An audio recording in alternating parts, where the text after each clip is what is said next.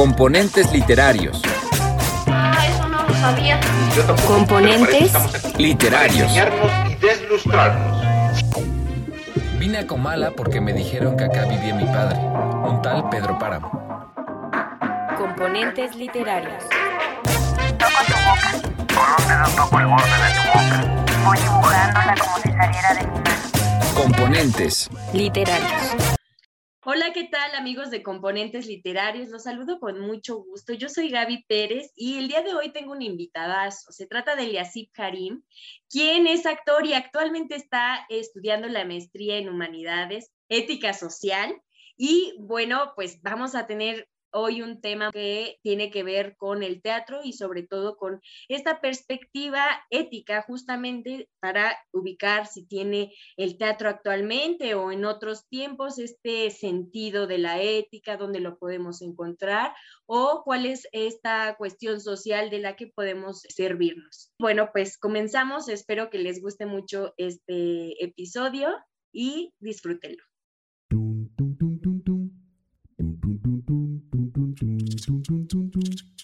Gramática es el arte o la ciencia, pues en esto no nos hemos puesto de acuerdo, que nos enseña a leer y a escribir correctamente el idioma castellano. Ahora, carnal,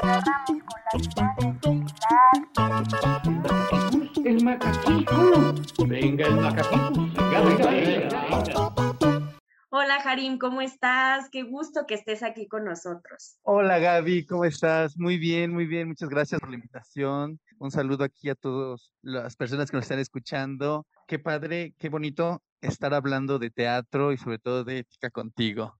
Un placer. Sí, sí, Harim, la verdad es que hace falta que además de encontrar los recursos que pueda haber en el teatro como una cuestión eh, artística, es importante que también podamos encontrar si existe un lado social, que aunque claro, vamos a ver, y me imagino que con esta charla nos vamos a, a adentrar más de esta situación en donde podemos reconocer hasta dónde o cómo es que entran estos sentidos sociales, esta cuestión de valores, a lo mejor de eh, situaciones o escalas axiológicas aprendidas en, dentro de nuestro entorno y cómo es que las vamos manejando aquí. Y pues sí, antes que nada me gustaría que nos platicaras qué es ética o desde dónde vamos a entender la ética para que podamos aquí abrir camino, digamos, en este tema. Claro que sí. Mira, te voy a leer un extractito, así muy chiquito, son como dos renglones.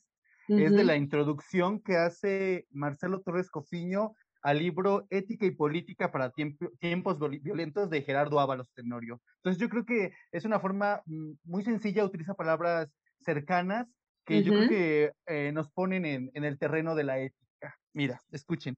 Dice, ética es, en primer lugar, el estudio de las pasiones humanas ancladas en un mundo de la vida formado, formado por las costumbres, los hábitos, en fin, los modos de ser de los pueblos. Es decir, hace una reflexión. ¿Qué, qué es la ética? Es precisamente eso. Es observar cómo se está viviendo esos modos, las costumbres, el estilo, la moral de, de la sociedad. Y precisamente es dar a notar qué sí se está haciendo bien, qué no se está haciendo bien, pero en ese sentido de la palabra bien de bienestar de la sociedad, de bienestar de, de la gente, eh, si toda la gente está participando de, de la felicidad, si toda la gente está participando de la justicia, si toda la gente está participando de estar eh, realizados, completos, ¿no? Ese, digamos, Ujú. lo que podemos mencionar a lo largo de toda la historia, desde los griegos existen éticas, ¿no? Que es precisamente eso, hacen reflexiones de cómo funciona su sociedad en cada momento. Hoy en día existen también estas reflexiones sobre la, la, la sociedad para ver si realmente todos estamos participando, digamos, de esta vida en bienestar, digamos. Ah, Entonces aquí eh, entendemos justo que la ética se enfoca en este sentido como ese proceso en el que como comunidad o como participantes dentro de una sociedad eh, vamos a adquirir tal vez derechos o tal vez igualdad en cuanto a las cosas que nos corresponden como seres humanos, algo así, o sea, podríamos entenderlo de esa manera en la ética, o cómo podríamos hacer esa diferencia entre lo bueno y lo malo, y cómo se va construyendo también para que después entendamos que en el teatro se toma justo una posición o una perspectiva para llevarlo a la puesta en escena, ¿no? Porque me imagino que también ha habido una construcción diferente en cada, en cada etapa del teatro para que se tome en cuenta esto, porque también resulta a veces educativo, ¿no? Tiene también esta cuestión didáctica y que, que es importante tomar en cuenta aquí. Claro, mira, en este sentido sí, quizá el objetivo de, la, de, de, de ser éticos, digamos, el objetivo de practicar la ética es precisamente llegar a esto que dices tú, como a, los derechos, a la justicia, o sea, a validar eh, un bienestar para todos. Pensemos que las reflexiones éticas son precisamente eso. Hay una estructura social, hay una moral este, existente, hay unas costumbres, hay una situación tal cual está dada. Y sobre ellas es las que va a ser las reflexiones, la, la, eh, ética, ¿no? Eh, en ese sentido, reflexionar es ver si realmente funciona para todas las personas, ver si realmente todos estamos viviendo de esa manera acorde, digamos, a, aspiramos a la felicidad, ¿no?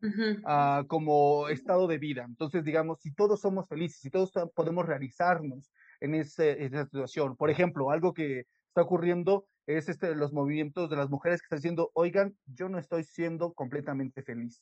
Desde ahí se está haciendo una reflexión ética. O sea, ¿por qué? Porque la sociedad tiene una moral establecida, tiene una forma de funcionar que, no sé, desde el siglo pasado se ha llevado a cabo, que, y, de, de, pronto llega alguien y dice, oigan, no, ¿sabes qué? Yo no tengo un derecho que quiero ejercer, que estoy observando que las mismas leyes, que las mismas costumbres, que las mismas personas, que las mismas instituciones eh, están dejando pasar por alto, ¿no? Entonces, ahí es donde entra la ética. Cuando haces este tipo de reflexiones sobre la vida, sobre dices, está pasando algo malo, y referente a estos conceptos que dices de bien o mal, yo los puedo manejar así. Bien es en bienestar de la persona, de las personas, de la comunidad.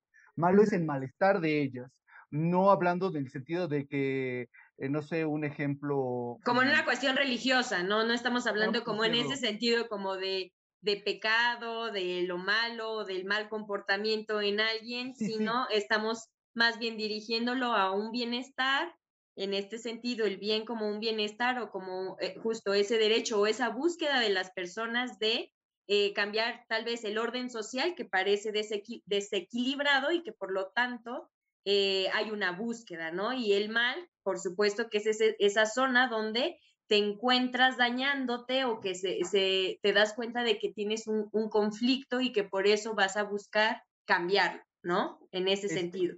Eh, claro, sí, sí tiene que ver con eso. Digo, el mal es, estás dañándote a ti, pero también estás dañando a la sociedad. Hay que recordar que vivimos dentro de un grupo de personas, dentro de una comunidad. Entonces, eh, es saber actuar, ¿no? Eh, la ética tendría que llegar a eso. de hecho, te voy a leer otro cachitito, de hecho, del autor del libro que te digo, Ética y Política para Tiempos Violentos, este señor Gerardo Ábalos Tenorio, que dice algo de la ética también, dice, la ética como parte de la filosofía que asume el estudio de lo bueno y lo justo, es indispensable para que el hombre y la mujer adquieran el puesto de seres autónomos, conscientes del sentido de lo que están haciendo. Entonces, digamos, esta reflexión eh, es cuando dicen, es cierto, estoy haciendo algo que no me está, que no me está haciendo feliz, que no me está haciendo bien, o estoy haciendo algo que está afectando a alguien más. ¿no? Hay, como te comento, hay muchos tipos de ética a lo largo de los años, digamos, este, eh, reflexiones éticas, digamos. Eh, ha, habido varias porque se han dado cuenta los filósofos, los artistas, la persona que está llamando a, a la reflexión es que esto no está funcionando para todos, es que esto no está ocurriendo para todos. Eh, por ejemplo, llegando al teatro, Augusto Boal comienza a hacer su teatro del oprimido. ¿Por qué? Porque quiere liberar al oprimido. ¿Quién es el oprimido? El que no tiene la oportunidad de vivir la vida feliz plenamente. ¿Por qué? Porque las estructuras, las, las estructuras políticas, las estructuras eh, que surgen de las empresas, las personas que tienen el poder, las personas que tienen las riquezas no le permiten aspirar a algo más, más que a trabajar por el sueldo mínimo y levantarse todos los días a las 5 de la mañana, a las 3 de la mañana para llegar a acostarse a las 12 de la noche y volver a hacer lo mismo, lo mismo, lo mismo, y pierde esa, esa dignidad humana, pierde ese, su sentido del ser. Entonces dice Boal, no, hay que liberar al oprimido. Y ahí está uno con una postura ética, está diciendo, este sistema no está funcionando para que todas las personas sean felices. Para que todas las personas puedan realizarse como precisamente son, como personas, para que aspiren a algo más. Entonces, él utiliza precisamente el teatro para que la gente, en primer lugar, se dé cuenta de su situación, porque eso es muy importante para ser éticos, para reflexionar, saber dónde estoy parado, saber qué estoy haciendo o qué, qué estoy dejando que me hagan, para poder luego decir, no, eso no está bien. Y, te digo en ese, eh, este ejemplo con Augusto Boal, que creó un, una metodología para que, en este caso, la persona, el espectador, se vuelva partícipe de la escena y diga, claro, estoy haciendo algo mal y que sobre todo encuentre una solución a través de eh, las propuestas escénicas que el mismo Boal eh, solicita o pide en su, en su metodología. Claro, por ejemplo, era lo que, a lo que me refería con, con, esta situación de cómo se puede vincular con el teatro y yo creo que es eh, muy importante que lo podamos ver a través justamente de lo que ocurre y de, la sociedad y de las inquietudes que conseguimos día a día por eh, un desajuste, ¿no? Algo está, algo está pasando que genera un conflicto y que nosotros necesitamos cambiarlo. Necesita alguien levantar la mano para decir, no estoy de acuerdo con esta situación o eh, hay un desequilibrio, por, decirlo de alguna manera, social, ¿no? Entonces, con esto que, que mencionas, por ejemplo, me interesaría también que nos platicaras en el teatro si consideras que está ocurriendo esto, porque sí, eh, además de, de, este ejemplo que nos das, hay varias situaciones con el arte, ¿no? Que en realidad su sentido ideal y el, primer propósito es simplemente sentirlo, es este sentido, obviamente, de, de ver el, el, arte y que te provoque. Sin embargo, cuando vamos viendo o analizando o adentrándonos más bien en el, en el arte en general, vemos que también existen otros procesos en ellos en donde vamos a ver otros propósitos o otros fines, ¿no? Por ejemplo, un, propósito educativo, un propósito didáctico y también eh, social, ¿no? Y en esta, en esta parte sí, ¿cómo podríamos abordar el teatro desde este punto sin que digamos que es su única potencialidad como una cuestión ética, porque sabemos que existen otras formas, ¿no? Pero ¿cómo, ¿cómo se lleva a cabo este proceso en el teatro más específicamente tú que, que estás en ese medio? Sí, me dejas pensando precisamente porque quien hace el teatro es un humano, ¿no? Ya sea actor, director, escritor. Y precisamente es parte de mi investigación para la maestría que, que comentabas en ética. Como humano, como persona, convivimos dentro de una sociedad, no podemos escapar de ello. Tenemos ya definido quizá los problemas, las situaciones, las vicisitudes, eh, vemos la realidad, digamos, y nos alimentamos de ella para crear, porque el arte es eso, tomamos, se toma algo de la realidad eh, porque creemos que es importante, porque se debe de hablar de eso, se transforma con las técnicas, se transforma con la apreciación que el mismo artista le da, ya sea la, la disciplina que, que gustes anotarle, y se vuelve a entregar a la sociedad para una confrontación de eso que estoy viendo que es importante. Y es precisamente ahí donde la ética eh, eh, está presente, porque es como mi, digamos, es como mi medidor. Yo tomo algo que siento que es importante y es importante, ¿por qué? Porque dice algo, porque solicita algo, porque pide algo, porque está en conflicto ese algo. Puedo tomar un problema, no sé, un tema muy recurrente podría ser el amor, ¿no? Una pareja, unos no. Pero depende, y ahí sería el nivel de, de compromiso ético de la persona, hasta dónde lo puedo llevar. Porque muy bien puede ser cualquier, no sé, historia, una novela, la novela de las siete, dos personas, no, si se quieren, no se quieren, no, es pecador o es pecadora, o sí, sí, sí, pero al final terminan juntos bien padre. Eso no es ético, eso nada más es darle al público algo para que se entretenga. Y entretener no es lo mismo que divertir, también son dos cosas diferentes. Entretener es algo entre tanto, entre lo que llega algo mejor, te pongo esto. No, divertir es otra situación. Y es lo que hace el arte y un arte comprometido con su sociedad. ¿Por qué? Porque le voy a hablar precisamente de este tema, hablando del amor. Tomemos un caso, Romeo y Julieta, que creo que todo el mundo lo conoce. No es simplemente la historia de amor de estos muchachos que se aman a pesar del odio, sino es con ese odio, ¿qué quiere decir el autor? ¿Qué, qué quiere decir Shakespeare, no? ¿Cómo es que el amor vence a esto, a pesar de que los muchachos eh, les pase lo que les pase, las familias al final eh, encuentran un cambio. Al final los textos dicen, es cierto, yo estaba equivocado, yo tendría que haber aceptado que estaba equivocado odiándote a ti, como, o, o sea, esta situación se vuelve más compleja. Y es precisamente ahí donde la ética entra eh, en los trabajos este, teatrales.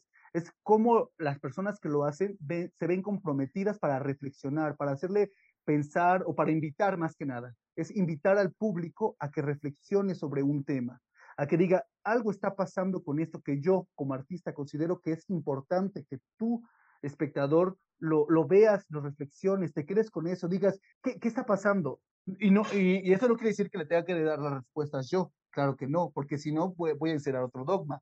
Eh, amarás a Dios Padre, amarás a no sé qué, no meterás, no, digamos, eso es un, un dogmático y, y, lo aceptas porque, no digo que esté mal, ¿no? Pero lo aceptas sí, no. porque así viene. Te estoy mostrando esto, ¿para qué? Para que me digas, si está bien, no está bien, pero tú me lo digas, para que me digas, entonces, si está bien, hay que seguir haciéndolo o no. Si está mal, entonces, ¿cómo lo puedo cambiar? Pero eso es, eso es precisamente la invitación de la ética, ¿no? Que, que, se reflexione, que se invite a, en este caso en el teatro, se invite al espectador a decir, sí, sí soy partícipe de esto porque me importa, porque sí afecta, porque aunque no sea para mí, para que sea alguien más de la comunidad, de la sociedad, pero para que diga, sí es cierto, yo soy parte del problema y tengo que hacer ese cambio. Digamos, esa toda es la participación ética, digamos. Obviamente es, un, es más profundo esto, pero quizá con esas palabras queda como, como más cercano, más, eh, ejemplificado precisamente, porque en el teatro se muestran las pasiones humanas, cuando uh -huh. se desborda, ¿no? No sé, pensemos en, en el neoclásico, Fedra, este, Andrómaca, esas mujeres que se peleaban entre la razón y el amor, y, pero planteaban precisamente esos problemas. ¿Qué hay que hacer? hay que seguir el amor, hay que seguir la razón o hay que seguir este, el dogma escrito, no, no, no puedes hacer esto, sí puedes hacer aquello, y es precisamente un planteamiento que puede resultar ético, que puede hacer una confrontación del espectador, y obviamente sí. primero en los hacedores, en los hacedores de, de, teatro, que ellos encuentran esa cosa importante y dicen, sí es importante, ¿por qué? ¿Por qué me mueve? Porque me, me, hace también a mí pensar y decir, sí, soy parte del problema, estoy haciendo una solución, estoy construyendo algo, estoy tumbando otra cosa, digamos, desde ahí comienza la parte ética. Porque muy bien, como te comentaba, puedo hacer una obra para entretener a la gente, puedo hacer un musical, no digo que los musicales estén mal como género, sino es lo más recurrente, vemos el teatro comercial, y tiene otros objetivos, buscan ganar dinero, buscan poner eh, eh, superestrellas.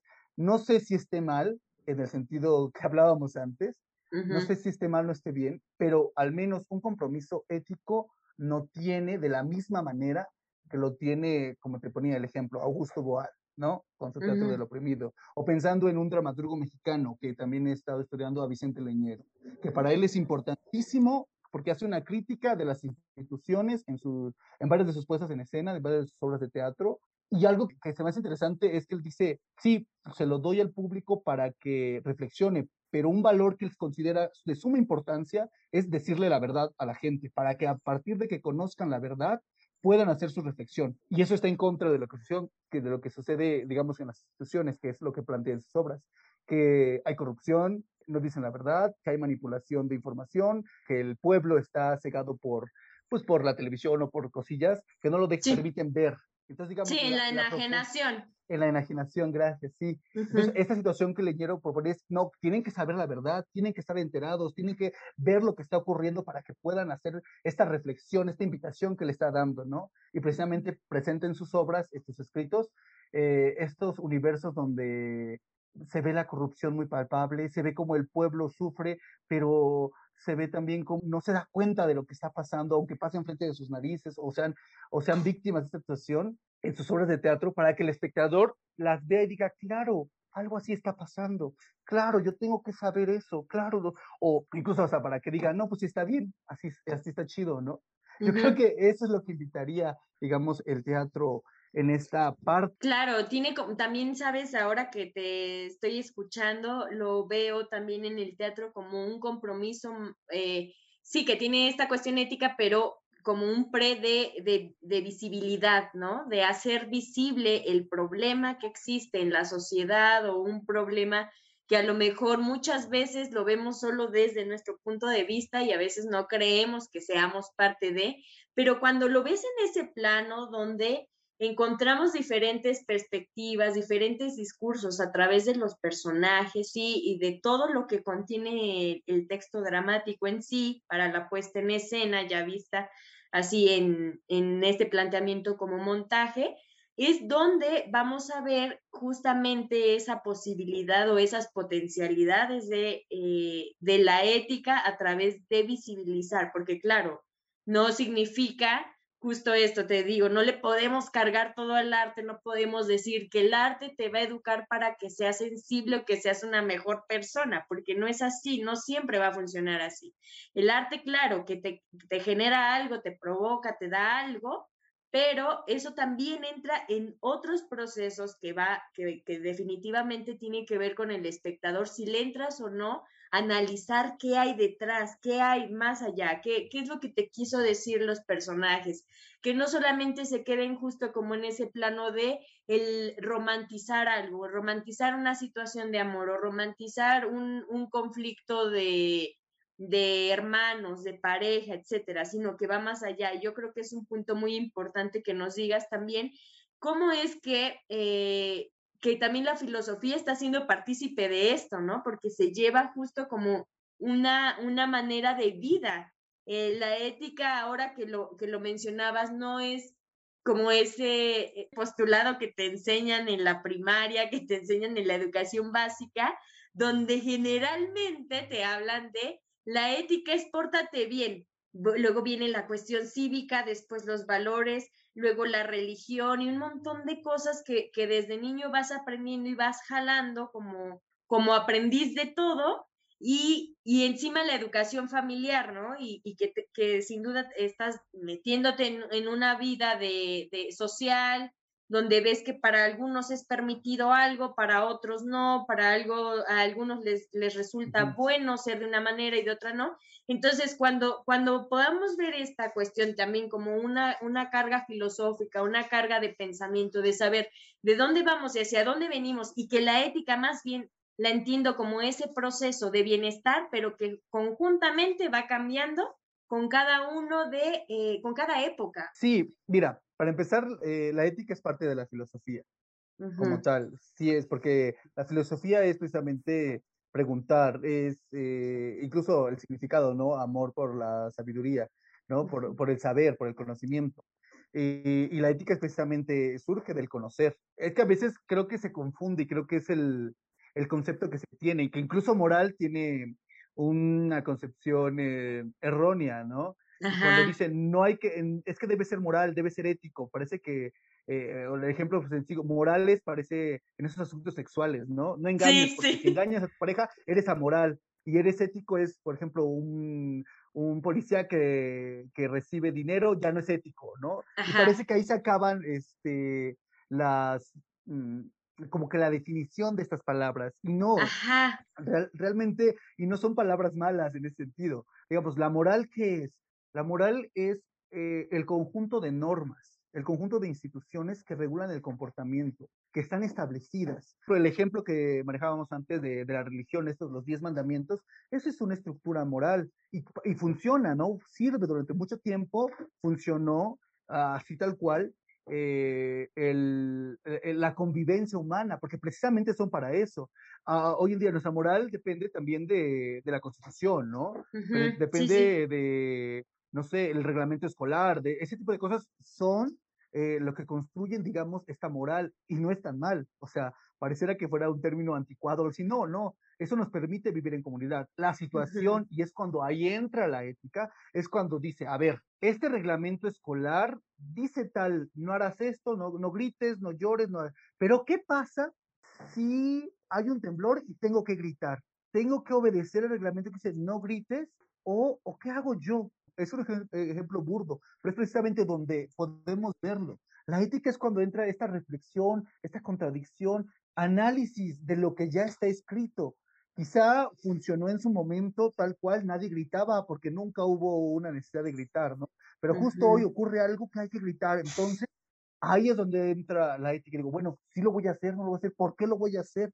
Y es cuando uh -huh. hace esa crítica. Yo creo que esa regla de no gritar no está bien por esto, esto, esto, esto, esto y esto. Precisamente eso es lo que eh, haríamos como, como ética, como, como significación. Viene mucho, porque siempre, siempre va a haber, porque la moral siempre existe, ¿no? Cada, cada sociedad tiene su propia este, forma de vivir, su propia costumbre, sus propias tradiciones, y a lo largo de los años va cambiando. ¿Por, ¿por qué? Porque quizás las mismas reflexiones eh, éticas, porque la misma situación dice, no, es que ya no somos 10 personas, ahora somos mil, necesitamos cambiarlo, ¿no? Por las mismas necesidades. Y es precisamente eso, esa reflexión de lo que se está establecido, tal vez porque no esté funcionando correctamente. No quiero aventurarme a decir que esté mal, sino, porque, sino que no está funcionando del todo.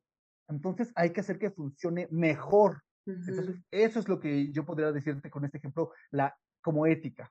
Y, precisamente, comentabas con la filosofía, la ética es parte de la filosofía. Si yo conozco el problema, si yo pienso, si yo reflexiono, si yo pregunto, es cuando puedo decir, ah, esto está mal, ah, esto no está funcionando, ah, esto es incorrecto, ah, esto no me hace feliz. Pero si yo no pregunto, si yo no conozco, si yo no indago, eh, estoy enajenado y no practico la filosofía.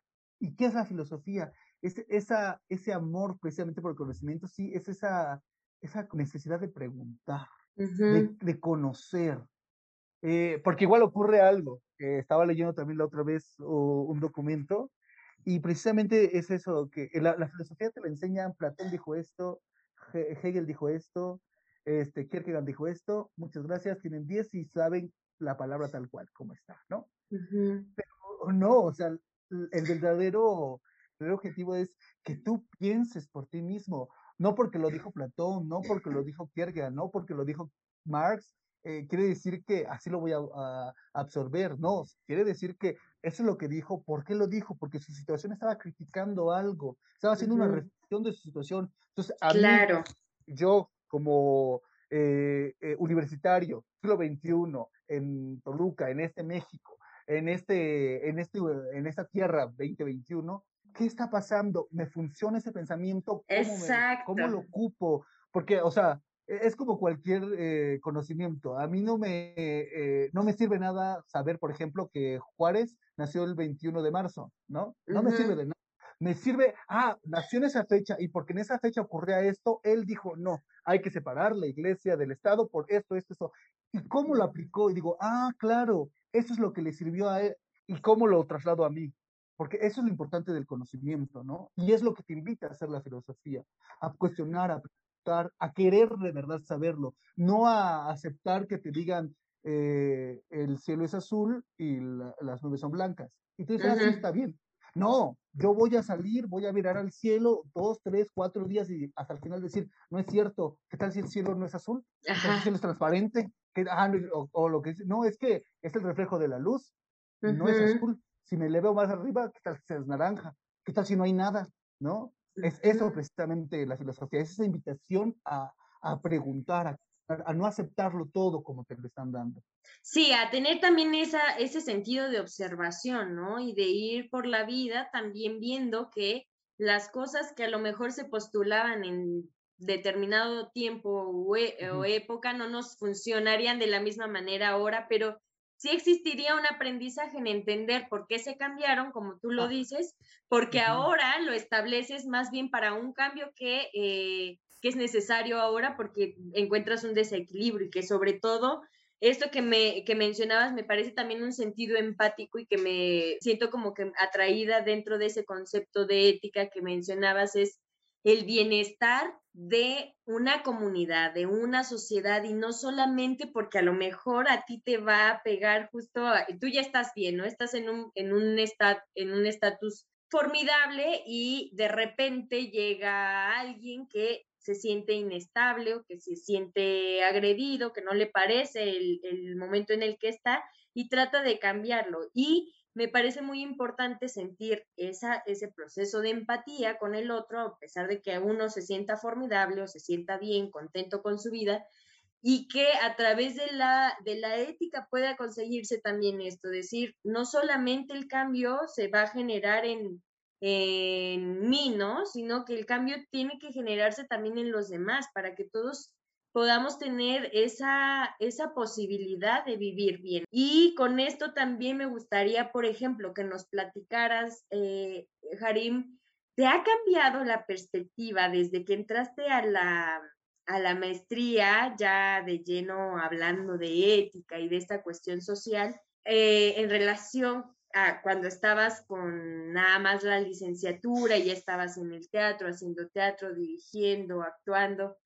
¿Cambió un poco de ti la forma de ver el teatro o decías, "Mm, se está complementando con lo que ya tenía y no hay un cambio mayúsculo? Este, no, claro que sí, sí hay un cambio, porque conocer es precisamente eh, entender de otra forma algo que ya hacía. Mi trabajo es hacer teatro, es actuar, es dirigirlo, es a veces escribirlo, ¿no? Es a veces eh, producirlo. Pero ahora con este casi año y medio de, de la maestría, primero que nada han llegado conceptos, han llegado a autores, han llegado textos que me han eh, reafirmado o cambiado o incluso ha hecho ah, que se me mueva el piso de donde yo estaba eh, sostenido. ¿Por qué? Porque yo también entendía la ética de otra forma, no la, no la había asimilado y fue algo también parte del proceso que yo decía, ¿qué pasa? ¿Por qué no, por qué no, no, no logro eh, escribirla, ¿no? ¿Por qué no logro anotar eso es lo que, que estoy buscando? La idea la tenía, el compromiso social eh, precisamente fue lo que me empujó dentro, mi compromiso social que tengo en el teatro fue lo que me empujó a estudiar la maestría en ética, pero creo que eh, me abrió los ojos hacia un mundo diferente, a analizar la realidad de forma eh, distinta, ah, más compleja, más completa tal vez. No quiere decir que ya llegué al final del camino de la palabra ética ni de la palabra teatro. Pe- pensemos quizá en las obras de teatro que son clásicos, ¿no? Desde los griegos, Shakespeare mismo, Ibsen, por ejemplo, este, con Nora, ¿no? La liberación femenina desde Ibsen. Este, ¿por qué siguen vigentes? ¿Por qué se siguen montando? Porque tienen una base o algo que lo sostiene, tienen una ideología que lo sostiene, una corriente filosófica, un compromiso ético del autor con la sociedad, con el texto. Valores diciendo algo. universales. Ajá, tiene, tiene un algo, un algo que lo hace atemporal. Pero ¿qué pasa ahorita con esta sociedad consumista, que con esta sociedad que quiere todo rápido, con tantas series de televisión, con tantos programas, de- con tantas novelas, con tantos este programas, que el- el- como el objetivo es vender, entonces no se preocupan de sostener Sí. eh, filosóficamente, éticamente los productos Ajá. y se vuelven precisamente solo productos, no porque la palabra sea mala, sino porque entran dentro del juego del mercado y el que venda más está, está bien, ¿no? Y ese es el, el valor que tienen. No tienen otro valor, no tienen un valor de compromiso, no tienen un valor ético, no tienen un valor de crítica, no tienen un valor de denuncia, no tienen un valor de didáctica, ¿no? o sea, no tienen ninguno de esos valores, porque dentro, del- dentro del teatro puedes as- as- utilizarlo, es un medio para decir algo, para enseñar inglés, puedes hacer el teatro, para enseñar los números a niños de, en la primaria, a, a- a invitar personas a que lean, eh, promover ideas políticas incluso, ¿no? No sé, se utiliza para todo, pero lo que yo le veo aquí, eh, la parte importante para que estas eh, puestas en escena pasen la línea del público y se queden con ellos, es con qué se están sosteniendo. ¿Qué corriente filosófica la tienes? ¿Qué quiero decirle más allá al hablarle de este ser humano a ese ser humano que está ahí sentado? A través de ese ser humano que también está en escena diciendo unos textos que otro ser humano escribió. Porque es algo vivo, es algo vivo, todos somos vivos, somos entes vivos que hablamos para entes vivos y los problemas que se refieren en el teatro, que se están escritos desde el papel, ¿no? Desde la concepción del director hasta el momento que el actor dice, está vivo todo eso. ¿Por qué? Porque lo absorbe de la realidad.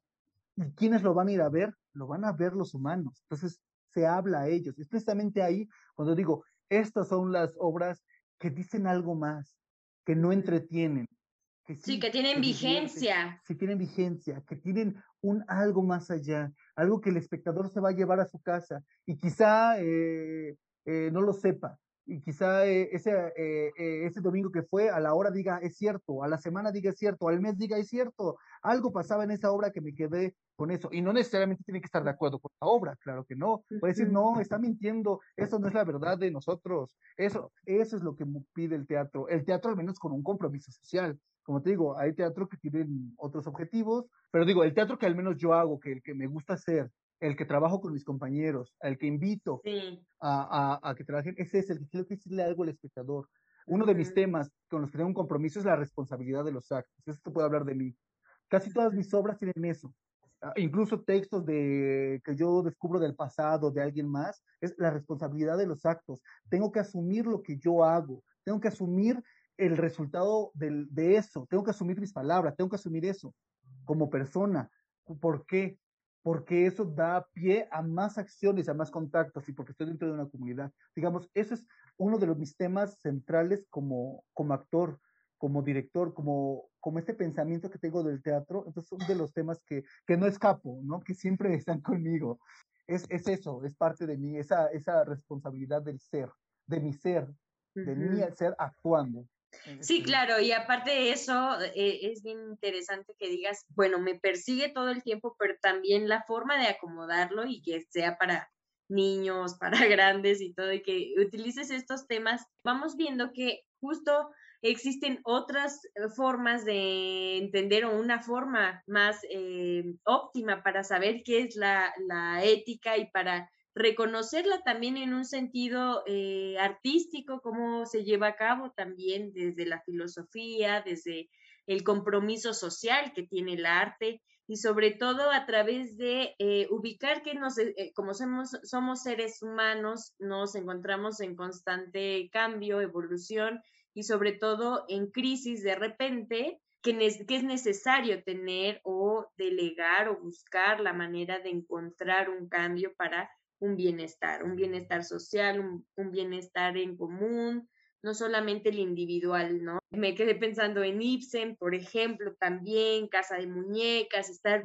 viendo toda esta situación que hasta ahora sigue siendo bastante actual, que, que la gente dice, ¿por qué siguen utilizando a esos eh, autores o por qué seguimos viendo eh, obras de Shakespeare, porque siguen montando a Molière, etcétera. Y es justamente de ellos de donde tendríamos que aprender para que veamos que sí ha habido una evolución constante en cuanto a la ética, ¿no, Harim? Sí, claro, y que existe ese compromiso, que ellos lo veían y que lo tenían y por eso lo, lo exponían. E, esto que recuerdas de Ibsen con Casa de Muñecas, ¿no? Su protagonista, Nora, se da cuenta que es parte de una casa de muñecas, que es otra muñeca más, que no tiene voz, que no tiene voto, que no puede ser feliz porque ya tiene que estar dibujada esa imagen de mujer perfecta, casada, esposa, y que hace, y que ella encuentra, tiene, comete una acción, hace una acción, valga la redundancia, y se da cuenta ahí precisamente cuando empieza a reflexionar ella, dice, no me están tratando como el ser humano que soy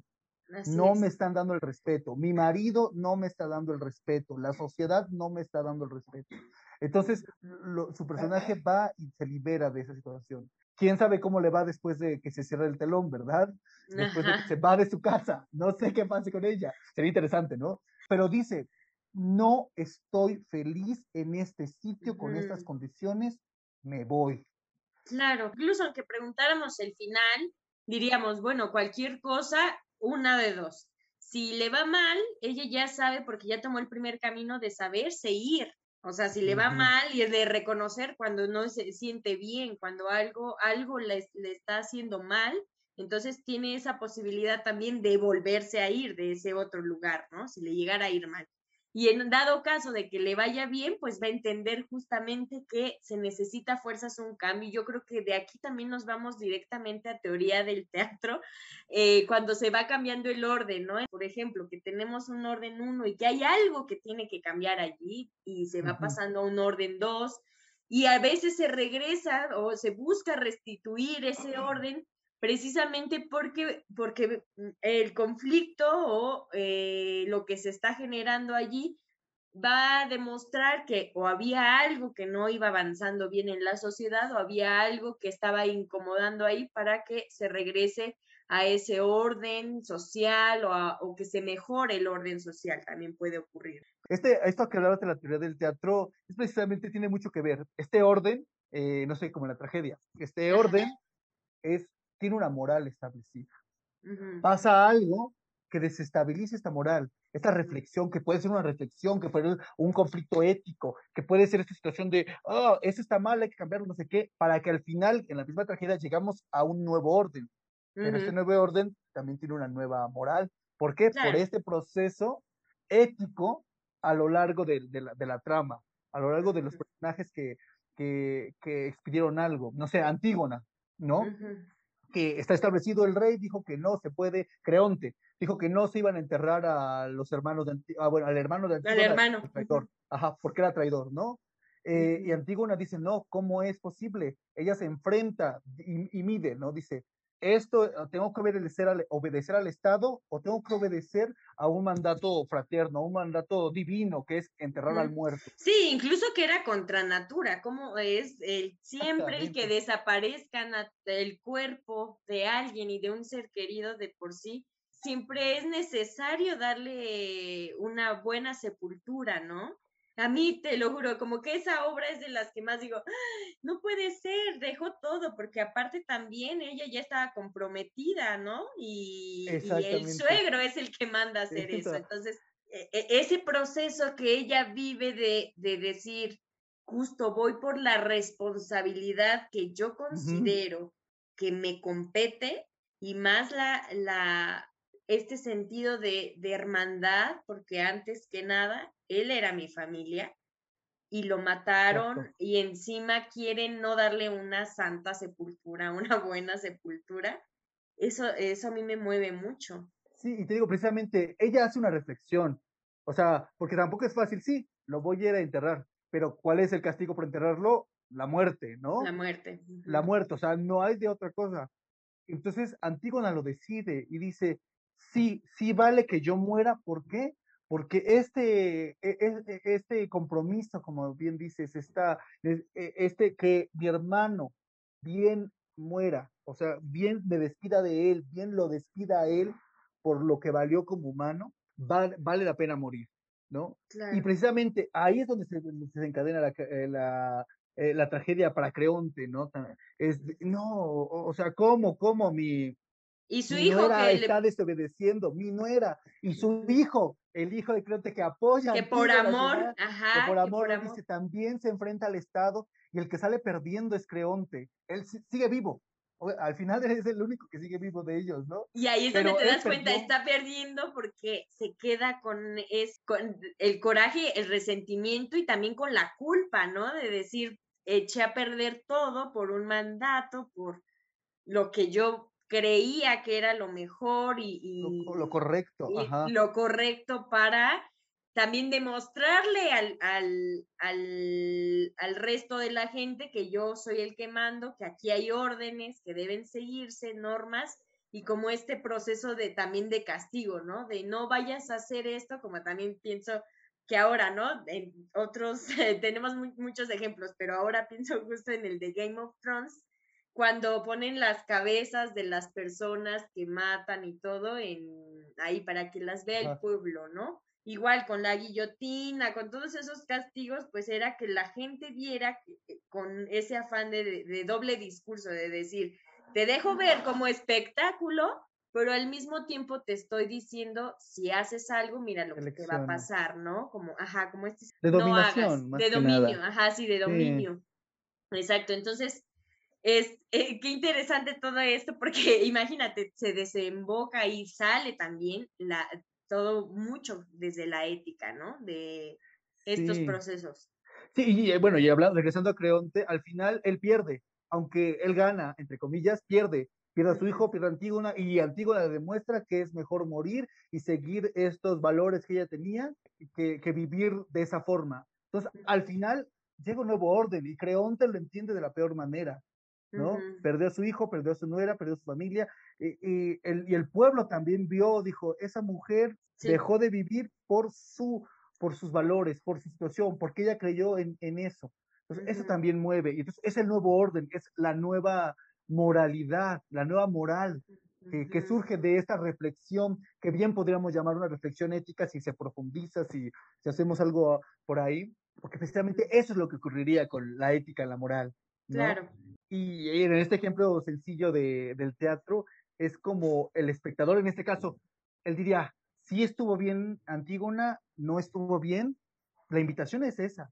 Si estuvo bien Creonte, no estuvo bien Creonte, si pasó algo, no pasó algo, y esa es la invitación que esa obra de teatro le haría al espectador, para que el espectador se enfrentara a eso y dijera, sí, no, por qué, cuándo, dónde, o sea, para que pudiera responder, digamos, porque obviamente la, la obra deja las preguntas abiertas, no las da, no da las respuestas. El espectador es el que tiene que llenarlas, el que tiene que asumirlas, el que decir, sí, no, estoy de acuerdo, no, o sea, esta sensación de cuando terminas una obra de teatro y dices, ¿qué está pasando? ¿Qué pasó? Ah, esa es la sensación que se invita en el espectador, en este tipo de obras de teatro, ¿no? Esas que tienen un compromiso, quieren decir algo.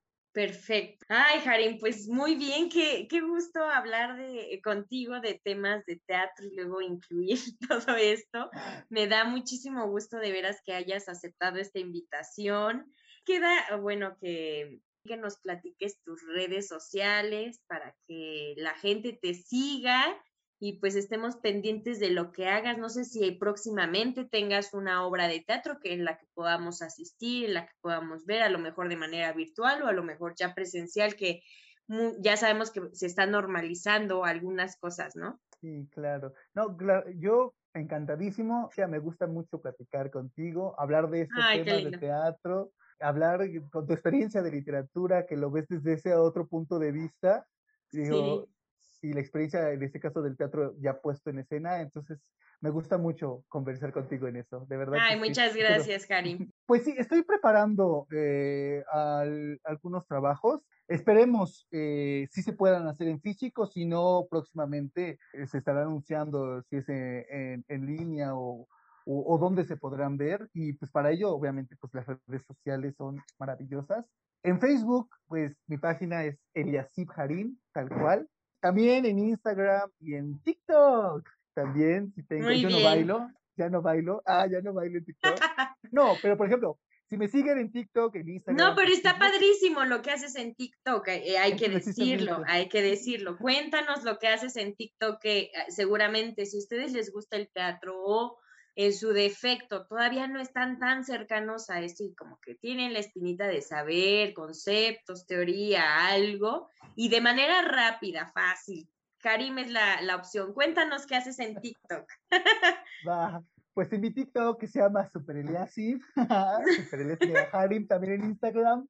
Pues yo platico, en menos de un minuto les cuento a un dato, una personalidad, un género, un estilo del teatro. Por ejemplo, en estos momentos, que es este abril, ya Ajá. llevo como dos meses, yo creo, haciendo la serie México en escena, que precisamente hablo de personalidades importantes del teatro mexicano que hicieron algo, que impactaron algo. No todos, yo creo que dos que tres son extranjeros, pero lo importante es que hayan hecho su labor teatral en México o que hayan dado algo para México. Entonces, eh, eso es lo que, digamos, eh, les cuento, les platico rapidísimo, eh, doy datos mm, sencillos, pero igual antes tengo otros eh, videitos igual de qué es el teatro, qué, qué- cuál es la función de ciertas partes, no sé, de escenografía o otro tipo de El vestuario, géneros, vestuario. utelería. Ajá Ujú. y hago una explicación sencilla, este, cercana eh, y que puede funcionarles si están interesados. De hecho, apenas la semana, en la semana, un chico me mandó un mensaje este, preguntándome, oye, veo que haces esto, oye, ¿me puedes recomendar dónde puedo buscar información del, teatro sacro? Y yo digo, claro que sí. Entonces es, es buscar, decirle, mira, está esto, este en este libro o en esta página. O sea, realmente estamos para eso, ¿no? Para, para ayudar, para que se comprenda más este fenómeno del teatro, porque luego Claro. pareciera que es anquilosado, o bueno, te deja, no sé, cuando lees una obra de teatro en la secundaria te ponen Romeo y Julieta, y no digo que esté mal que leas Romeo y Julieta, digo que padre, pero es una obra un poco distante si no tienes la experiencia teatral, Así si es. no has leído antes, si no conoces, entonces dices, ¿por qué se pelean? Ya, mejor, ¿por, qué no se escapan, Romeo? O sea, no se logra abrazar del todo. Entonces, Sí, sí, también esa, esas estrategias didácticas tendrían que cambiar también desde esa, de qué es lo que les estás dando a leer a los chavos, o sea.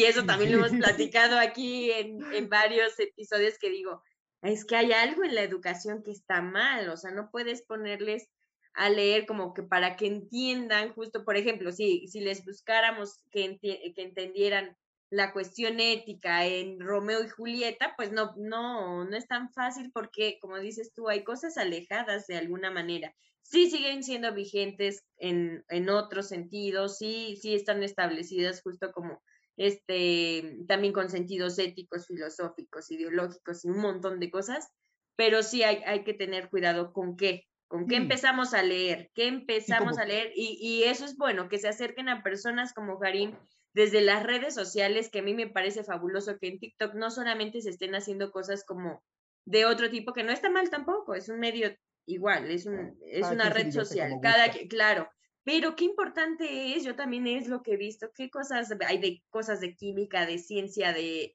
de, de filosofía, de todo, también. hay de un montón de cosas que eso a mí me gusta mucho porque es una cuestión entretenida y que al mismo tiempo te dan ganas igual de preguntar y en este caso, pues que mejor que se puedan acercar con gente que ya ha estudiado y que no solamente habla como al tanteo, ¿no? Y eso es fabuloso. Espero que se vea mi conocimiento, que sí, que sí aprendí algo. Claro que sí. Muy bien, Jarime. Entonces esas son tus redes sociales. Así es. Así Perfecto.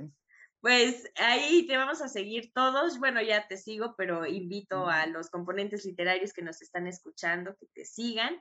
Y de veras, muchas gracias por estar hoy aquí. Pues a mí nada más me queda dar también nuestras redes sociales. Estamos como componentes literarios en Facebook, en Instagram y asimismo salimos en YouTube y Spotify. Y ahora ya estamos también en Anchor para que nos busquen y ahí eh, nos estén escuchando. Y por último, les iba a comentar que eh, La Muerte Chiquita, Bar and Grill, va a tener esta posibilidad de que tengas reuniones privadas o cena para dos, cumpleaños, DJ, fiestas de sótano. Los eventos van a contar con un máximo de 10 personas, no pueden estar más, pero está padrísimo porque puedes ya festejar tu cumpleaños con todas las medidas de seguridad y eh, pues van a tener servicio de comida, servicio de bebida, igual si rentas eh, o quieres hacer TTP, puedes solicitarlo allí y pues bueno, es vía WhatsApp en el número 7224 34 46 90. Con ese en la muerte chiquita pueden entrarle para que festejen sus cumpleaños o reuniones, bautizos, lo que ustedes gusten, van a estar estas posibilidades de renta o bien de que eh, hagan sus eventos a puerta cerrada. Y bueno, ahora sí, yo soy Gaby Pérez, componentes literarios. Gracias por estar aquí, fue un placer que nos hayan acompañado el día de hoy. Y bueno, pásenla bonito y nos, vemos, nos escuchamos en el próximo.